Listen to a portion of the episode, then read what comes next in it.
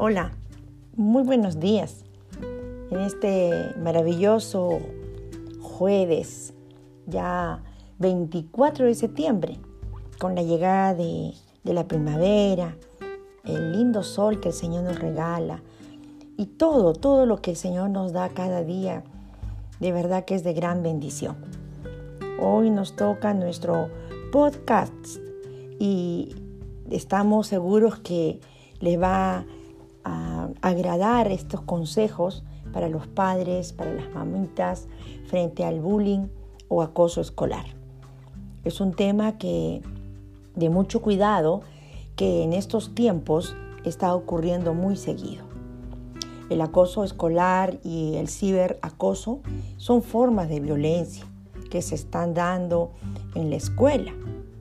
El acoso como en Internet y el ciberacoso también a través de personas que se dedican a acosar a los niños o niñas a través de la Internet, a partir de las relaciones que desarrollan en la vida escolar.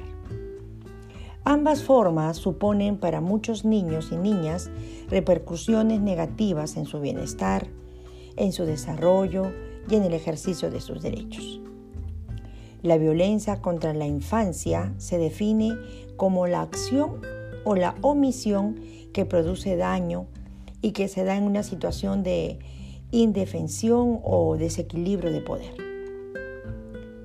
Pero muchas veces los padres y las mamitas no saben cómo prevenir, cómo detectar y cómo tratar los casos de acoso sexual y ciberacoso.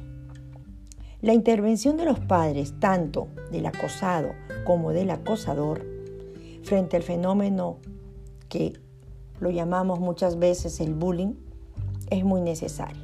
Los padres deben estar atentos, deben de intervenir. Deben estar al tanto de qué pasa, qué sucede con la internet y sus hijos. Bueno, aquí te vamos a compartir algunos consejos 1. Observa al niño o la niña. Trata de estar ah, atento a los cambios de humor y de comportamiento. La motivación frente al estudio. Las frecuentes quejas de pequeñas enfermedades leves como dolor de estómago, dolor de cabeza, es más, vómitos náuseas. 2. Escucha y dialoga con ellos. Los niños y las niñas casi nunca mienten en estos temas. Es importante escuchar lo que ha vivido y cómo se siente, sin juzgarle. 3. Mantén la calma. Es importante que tu mamá, papá esté sereno y adoptar una actitud de comprensión y atención transmitiendo seguridad y tranquilidad. 4. Dile que no es culpable de nada. Todas las personas tenemos derecho a ser protegidas contra cualquier forma de violencia y a ser tratados con mucho respeto. 5. Refuerza su autoestima. Ayúdeles a reconocer sus capacidades, sus habilidades y el gran esfuerzo que han hecho al, haber pedido ayuda. Valora esa actitud. 6. Comunica la situación en la escuela de inmediato. Es importante que en el centro educativo se conozca la situación y se mantenga una comunicación continua y de colaboración con ellos, de parte de los directivos y de la psicóloga. 7.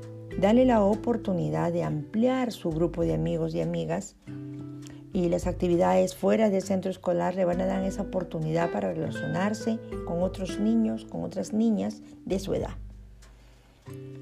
8. Mantén una buena comunicación basada en la confianza.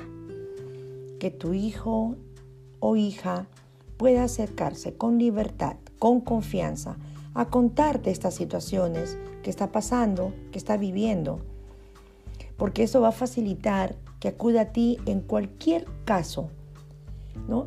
teniendo eh, cualquier situación que pueda él pueda o ella estar viviendo. y que le vaya a provocar quizás malestar o incomodidad. No permitas que tu hijo quede callado, quede en silencio. Ahí estás tú. Busca a Dios para que Él te guíe, dando sabiduría para poder detectar estas situaciones. Ten cuidado con ello.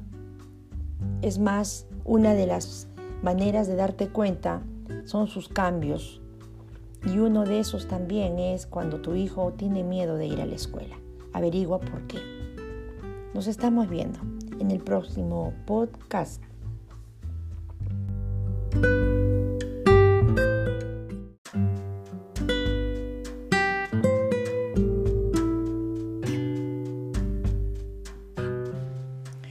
Buenas tardes. Te saludo Malú. Hoy nuestra tarde de podcast con un tema muy interesante. ¿Por qué se estresan los niños? Muchas veces pensamos que solamente los adultos nos estresamos, eh, nos preocupamos, pero un niño sí se estresa y se estresa ante cualquier cambio, problema o situación en donde se siente desprotegido, amenazado o impotente. Padre de familia que me estás escuchando de este podcast de padres ejemplares, hijos obedientes. Debes estar cuidando mucho qué hace, qué piensa, qué siente cada uno de tus hijos. El niño cuando piensa que algo malo le puede pasar, puede estar estresado. No importa si sus pensamientos no tienen una razón o una causa objetiva, o si a nosotros como padres o personas adultas nos parece ilógico o poco importantes. Un niño se estresa se preocupa, se aflige. Y cuatro, hoy, cuatro razones y cuatro motivos te voy a decir. Una, ante cualquier cambio, problema o situación en donde se siente desprotegido, amenazado o impotente. Dos, un niño se estresa cuando piensa que algo malo le puede pasar. No importa realmente cómo tú te sientes en esos momentos pero sí importa cómo se está sintiendo el niño o la niña. Ellos están angustiados. Tres, los niños se estresan cuando sus padres están estresados y cuando hay conflictos o agresión entre ellos. Cuatro, si el niño no sabe lo que está sucediendo o lo que va a pasar, está en algo incierto, también suele preocuparse y estresarse. Otro punto también que deberíamos considerar es el caso del divorcio. Generalmente se dan varias o todos los tiempos de los niños de estrés por este tiempo, por este momento, por esta circunstancia.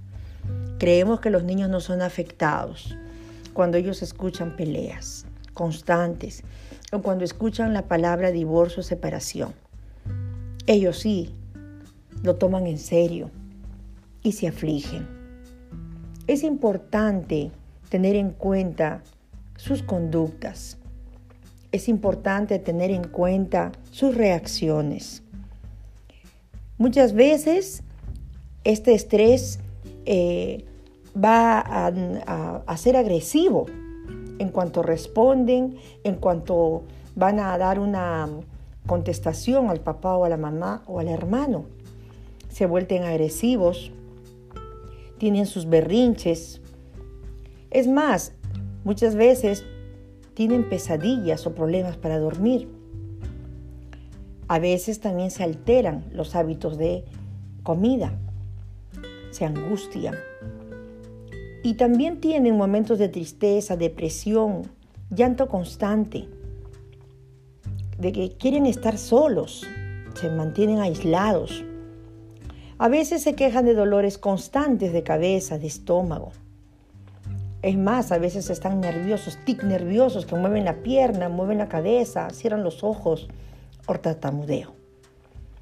Padre de familia, todos estos síntomas debes de darte cuenta tú como papá, observando a tu niño a tu niña.